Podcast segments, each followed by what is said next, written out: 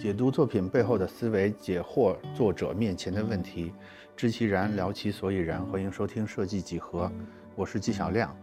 今天呢，我们接着上个周的和大宝老师的对谈，继续来聊一聊他做播客的一些来龙去脉。因为我当时叫大宝电话设计师，是因为哈，嗯，我听播客的时候，我听的那个节目里那些。我认为比较好的娱乐类的内容啊，他们都是四五个主播一起玩，每一期呢就是四五个人，然后再请一个嘉宾，然后这四五个人可能这一期这个人有点事儿，那个人有点事儿，但是能保证每次都不只是一个人跟对方去聊，这样的话一唱一和，一唱一和，它有点节奏，有点意思。然后我自己的感受也是，自己做一期内容很辛苦。而且呢，咱们都不是专业的播音，你去读，你去弄，自己听起来也不会那么自然。这是第一个。第二就是我找一个人，我多少我还稍微健谈一些。他如果更更健谈，他就多聊；他如果不算那么健谈，我能多少能盘一盘。我觉得这样的气氛不会那么僵硬。嗯，这个是当时对话设计师的这个方向。还有一类就是答疑，答疑是因为在做电台之前写公众号写了好多年，嗯，就有一些粉丝。那粉丝当时就跟我提问，我如果每次都给人回答，我就发现有一个阶段，我每天手机里都会收到大段大段的，啪啦啪啦啪啦啪啦，我该怎么办？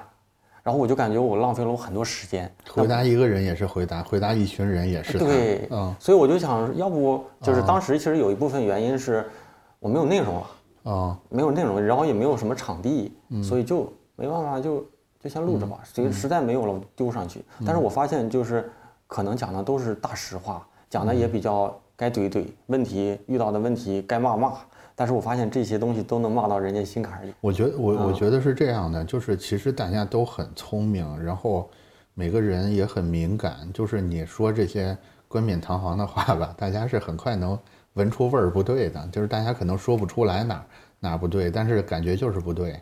不是，他是我自己的感觉啊，嗯，是因为比如说。嗯，我请来一个，他我就随便举个例子吧，我我请来柳宾客，老拿他开炮，嗯，那可能站库或者平面设计师、字体设计师对他的内容会特别感兴趣，嗯，但是我们听众可能是 UI 设计师，嗯，他会心想了，字体我用不上，我用都是苹果默认的字体，我主要都是在各种对吧形态上的一些布局的一些做，他可能更。希望我去找一个，比如说百度的总监、腾讯的总监来聊一聊，我怎么在职场上晋升。他的风格不一样。这个也是我想问的问题，就是读者的需求这么多样，你你怎么处理的？我你真话就是不管，我能做出内容都不错了。就赶上谁是谁，差不多。真话就是这样的，真话就是因为就是我现在能做到的就是尽量每周能上线一期。嗯。然后嗯，有一些人，我觉得他是可以去。给大家一些猎奇，一部分是我对你的猎奇，一部分是本身你就有一些故事。比如说哈，我有一天早上打开手机，有一个好友的申请说：“大宝老师，我是你的外国听众，是中文打的啊。”嗯，留学生。我听众，我啪一点开一看，然后他说：“大宝老师你好，我是你的外那个外国听众。”我当时打打字，我还回我说：“我说你你是哪国的？”他说：“我是韩国的。”然后我还发表情。我说你你给我说句话，你别打字，你打字我都不知道你是真外国人还是在韩国上学的。然后人家滴啦啦啦讲了几句韩语，嗯，然后我就惊了。我当时脑子里第一想法就是你别成我的听众了，你跟我聊聊吧，嗯。然后后来一聊，人家是是在中国上研究生，然后在天津工作，然后也是做设计的吗？设计师偏平面设计师，嗯。首先就是我觉得这样的就可以。补足我一些猎奇，因为韩国我也也总去，那时候那时候每年去一次韩国，去一次日本。嗯，我我还就问他，我说韩国有没有什么知名的艺术大学？他还在想，然后我就说宏大，因为我记得好像坐地铁这宏大弘毅大学啊，对对对对对。然后他就讲，就是他会补足我一些猎奇，再就是他会把一些韩国人看在中国工作的一些设计视角给大家补齐一下。就比如说那时候女同学，她就是在中国的年头稍微多一点了。她特别怕聊到某些问题，代表了韩国，然后她就收着，然后后来咔把这一关死，我们才敢讲真的。就比如说中国的教育上什么样的，我说韩国，就是你在中国上学，你会觉得中国的教育是那种偏学霸型，但是并不是那么注重能力嘛。对创造力的要求会低一点。国国外会更在意你的实践创造那个道的那一层嘛，但中国更在意软件你会不会用，你能不能 PS 五步做出一个火焰字，对不对？所以这就教法不一样。但当时其实对同学就不太敢讲，因为他怕你凭什么说我们这种的。但是就有很多这种猎奇的内容，我会想满足我的一些欲望，也满足大家的。因为你会想，我我自己会设身处地的想，如果我生在，比如说我老家是辽宁丹东，我会说生在一个四线，甚至说农村的五线城市的，他永远都接触不到一个韩国设计师面对面的给你讲。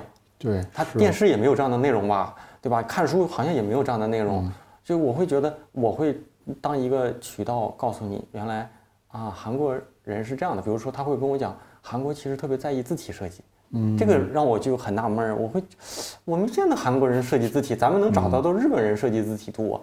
然后他他会说，韩国人的加班文化是晚上先吃第一局，第一局是吃饭，第二局喝酒，第三局再喝，喝到两点钟。但是第二天还是正常上班，嗯，但他说这就是正常韩国人的那种工作模式。前一天一般漏到两两三点，我说当时我就插插一杠，我说你们是喝真露吗？他说对，我们喝那个，就就会就会这样的。包括我上一期有一些意大利对话，在意大利上学的留学生，就是很多猎奇，我就会说意大利是不是都喝浓缩？他说意大利就真喝浓缩，他们就去一个店里喝一口就走。啊，我说那星巴克在意大，星巴克在意大利不让开，嗯，人都不让他进。后来他说意大利，他星巴克给意大利，他那个米兰好像是捐了一个一栋楼还是什么，就是你得给我搞点投点钱，我才让你开，就这种的。但这种事儿呢，你永远你如果身边没有这样的朋友，你就是真不知道，你你也没有去，或者有很多事儿他也没到新闻的程度，所以媒体们也不会报。对，包括我说意大利那个必胜客在意大利有人去吗？他说没有。他说根本就进不去，我就问点这种的，就是好像你说有点专业，好像也不专业。但是但是你像你去验证，就像我头一次去日本的时候，我就会带着我对看了那么多大师讲日本的书，我就想去看看日本的灯是不是这样型，日本的把手为什么就是这样，为日本的浴室为什么是这样的。但是我那个同学在日本上学的同学呢，他就会觉得你是不是傻，你怎么什么都拍？但是我我是对这个东西有固有的一个模型。就我就我就我记得书里好像讲到村上春树在这这个书店买的笔和稿纸，他就当天在这买了纸，然后就把工作辞了，就开始写书。我还跟我媳妇说，我说村上春树就在这买的，就这个书店。我看他那个书里写的，我就会很兴奋。所以这就是给我解决了一些猎奇，反而就是我觉得这些猎奇给大家带来也一些就是小小谈资或者小话题。自己和大家都丰富了人生阅历。对，然后那些大咖呢，就更多的是嗯。就是大家会对他有认识，就比如说你是嗯。那个做这老白这种的，做做 C 四 D 的，那我我可能就更希望你多讲一讲，大家你知道你的那块儿，嗯，就是因为就对吧？就是你知道你的那块儿，我们就多讲讲，但不知道你那块儿，可能大家也本身也不一定那么关注。对，因为因为我也可能要做很多很多年，所以所以我想知道，就是你这个播客做了现在第五年了吧？但是没有什么规划，说实话，我的规划就是尽量现在以在职的身份能保持保持更新。我现在如果就是一边上着班一边做，我觉得包括我也没有什么团队嘛，嗯，我就能保证有内容。我觉得在我看来就已经到极限了。嗯，但是我更希望也能够把这个东西质量再提好一点。对，就是更加的有一些规划性。那现在目前仍然没有什么太多的这种事先的。没有完全计划好的，就是基本上咱俩要是提前，我就提前一周。我看我看下周要没内容了，嗯，这周赶紧的吧，提前准备好。不不过我现在我觉得你现在有一个很好的优势，就是你有一个，呃，活跃度比较高的听众群，他们他们会这是真实的，不怎么感觉他们会给你提供很多的支持跟建议啊。他现在五年下来，是不是已经逐渐变成一种习惯了？习惯的人真是习惯。对你刚才有说你中间有停更半年哈，那那那半年是什么契机？就是又重新开始更新了。那半年我当时停更那一下子，就是你一收，嗯，就一下子像脱缰的野马，完全没有压力了，可爽了，一爽就爽了半年。然后我就时不时的我就登录网易云，我就看见总有每天都总有人留言或者是关注，还有人关注嘛，所以我就想说，我都不更新了，但是大家还会听。就说明这些内容真的是给大家一些帮助了。然后后来我就复更了嘛，复更之后我就想，我说如果公众号搞不了，我就不写了。嗯，然后我就弄这个，但是每一次发这个那边就掉，每一次发这个那边就掉。但是我想的是无所谓，因为你只要选一个了，你就认了嘛。然后到前几年都还行，反正还是我刚开始说那话。从去年开始我就不知道为什么，整体的收听啊、点击都会少，所以说大家听到这期节目啊，听到此时此刻就给点个赞或者是留个言，因为挺辛苦的，而且大家可能听都听了，但是点一个赞的这个作用对你来说是零，但对我们来说就很大，就可能就会很重要啊，因为有不少早期关注我的人，就是因为他们的那个平台的下面有推荐，他那个推荐可能就是因为大家可能当时收听量多一点，嗯，哎就推了。嗯，是的，因为我们这个也刚刚起步嘛，所以在喜马拉雅、小宇宙的嗯粉丝啊，收听也都挺少的，真的是每一条都弥足珍贵啊！我能说一个吗？就是咱们俩还是上周还大上周不是说要见面嘛？嗯然后我听了几期，第一期、第二期，反正听了两三期完整的。但是最近的一期的，就最近的第二期，嗯工作室那期我听了好多遍，嗯那期我听了好多遍，就是我能感觉出他说的就好真实，就是赤裸裸的现实。我就感觉他既不容易，又在这种挣扎里面，每一次都能躲过这种灾难的那种感觉。虽然我不认识他，我还站酷找到人家的那个啊关注了公众号，我也关注了。嗯我也不知道有没有机会跟他对话啊，但是我当时听下来对我收获特别大嗯啊，我听了连续听了好几遍。嗯，就是可能不同的受众，嗯，就是比如说你的节目给大家对，是的，真的不同的受众完全不一样。我就发现，不好弄，在这几个平台上，大家喜欢的节目都不一样。比如说喜马拉雅，大家大家会喜欢就是为什么妈妈的头像是荷花那一期，啊，但是在站酷大家就会觉得这期很水。啊，嗯，你在小宇宙可能大家就会觉得对谈类的可可能更舒服一点。真的每个平台，每帮人的感觉都不太一样。反正我自己啊，感觉就是，嗯，因为你们算是一个团队在做嘛，嗯，我是一个人是。嘛，但是团队可能和一个人的心态就不一样，大家可能就会有运营了，对不对？嗯，呃，有运营，有有剪辑了，但我自己当时因为写公众号也写一些年，我自己有点那种体感，就是，嗯，做这个事儿的时候，前五十期、一百期就别看数据，对。就放上去就完了，而且你还得给他点时间养着，嗯，就比如说这是头一年，嗯，就我这不这么这个是我反复跟同事们说的，就是不要对数据有这么大的焦虑，因为我觉得现在大家这个其实也是也是想借这个机会说的，就是你传的站酷也好，或者你传抖音、小红书这个那个的，因为现在平台们大家都是职业经理人，都有 KPI 压力在那儿，所以大家这些平台的产品经理们他们的思维方式是超级重视数据，所以他们会把这种氛围给传递下来。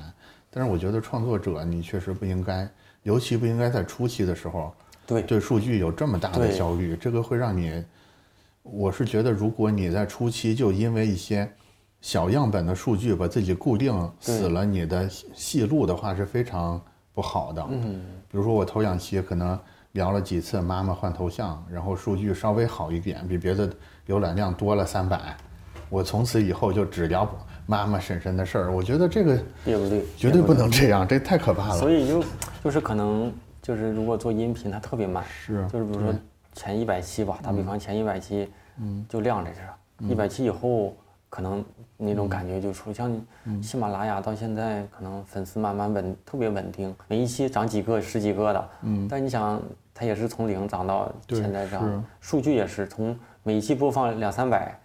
到现在可能每期播放一千到两千了，嗯，这是喜马拉雅它涨的就就还凑合了，嗯，是。那小宇宙现在也没多少，也没有多少，可能这平台本身现在还没有推起来。小宇宙，这感觉整个氛围还是偏播客就是对就是就是播客，对喜偏专业马拉雅播客一些的，对。嗯。对，喜马拉雅可能就是听书的，嗯，然后有喜马拉雅的人会更杂一点，一些，嗯，以前基本上都是能在北京对面面对面就面对面，然后后来疫情了，就有的时候线上，线上有些感觉就不对，嗯。就是是 是是，就特别因为我们也做过一两期线上了，感觉是怪怪的，聊不起来，嗯，就聊不起来。本来我觉得这一期我跟你怎么也不得聊它两个小时了，结果四十分钟就结束了，就是就是聊不起来，这感觉就不太对。所以整体而言，我们推荐设计师们也做博客吗？嗯，我觉得设计师们现在是真心可以去试着拍点视频，或者是对。对。对，我自己现在也是这种感觉。这个真的可以我觉得我自己啊，从我个人而言，如果有一天我可能自己独立作为一个独立设计师，或者是自己成立自己的工作室什么，那时候我可能都会去做。但是现在做做音频，一是习惯，二是责任。就是我真是这样的，我自己最最真实的感觉就是我不能断，因为真是有些人他就想他就想听。前两天前两天我再举个小例子，就是有一个女孩加我，加完我之后我一点开，然后我就看见她那个微信下面有视频号，嗯，因为一般人也不发，而且发他也不可能都是今天吃个啥，明天去哪玩儿哈，就点人家视频号，视频号的第一个视频最新的一条视频上面写的推荐一个宝藏电台，我啪一点开，这个姑娘就推荐我的电台。嗯，然后我一听她的那些描述，就是典型三五线城市里，嗯，希望让你让大家能见见世面的那种，嗯，你听这里面能听到大咖，你又能听到一个十六岁辍学搬砖，真有一个同一个小孩儿十六岁初中毕业，工地搬砖当保安，后来在深圳当电商设计师，嗯。啊。所以他就推荐给人家，我就挺感动的。我觉得这就是责任，你你也不能指着这个最后能换来多大的价值。但是我现在就是一一面是责任。我觉得你逐渐接近那个我们刚才说的三利里边的利德了，就是逐渐的，就是这种利利利他的这种情怀。那我现在想，如果我五年前那会儿坚持着写公众号，然后短视频一起来，现在就应该能见到钱了。但是我走了这条路就退不回来了。嗯，说实话啊，这就是功利一点。但是短视频，哪怕说你现在有精力，你可以，就是我意思说，我其实其实也可以试试，将来不耽误你搞短视频啊。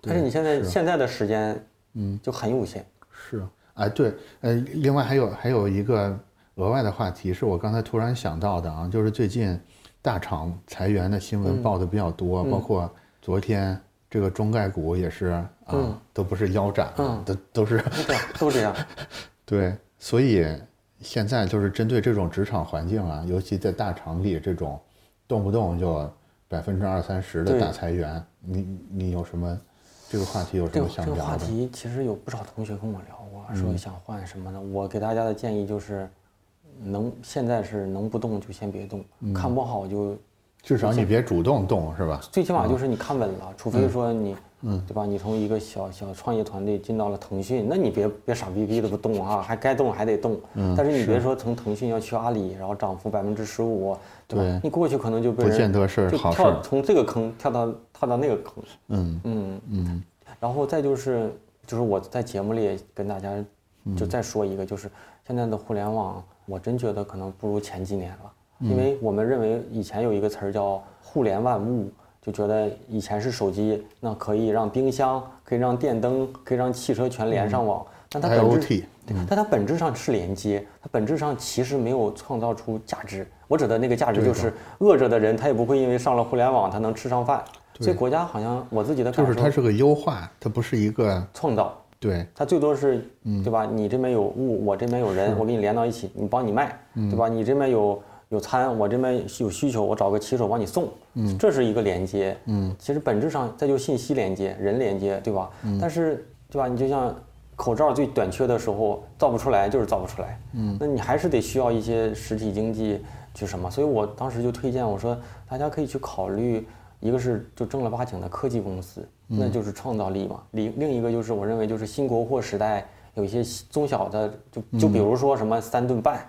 什么拉面说，对吧？比如说什么百雀羚，咱百雀羚我不知道是算不算中小啊，也可能是大的啊。比如说什么什么元气森林，那这些是民生需要，又是可能未来成为世界品牌的一个代表中国的一些，嗯，就这些很容易发挥设计，反而这些东西的竞争力就是中国的美学，它不是什么体验交互，它正正儿八经就是中国美学，更容易创造出来那种。走出来，包括你看站库上很多就是就是这种国风什么东西嘛，所以大家一门心思去大厂，反而更盲目，因为大厂它也分好团队、好业务，一边团队一般业务。可能是尤其是刚才就是新国货或者新消费这一块儿，有很多时候这些商品它还真的不在大城市里。对对，你比如说某种特产小吃，它还真的就在一个三四线甚至四五线的地方，对不对？这种就是对，就当地特产，对。你又正好在当地，你干嘛要舍近求远呢？对，就像我吧，我们家乡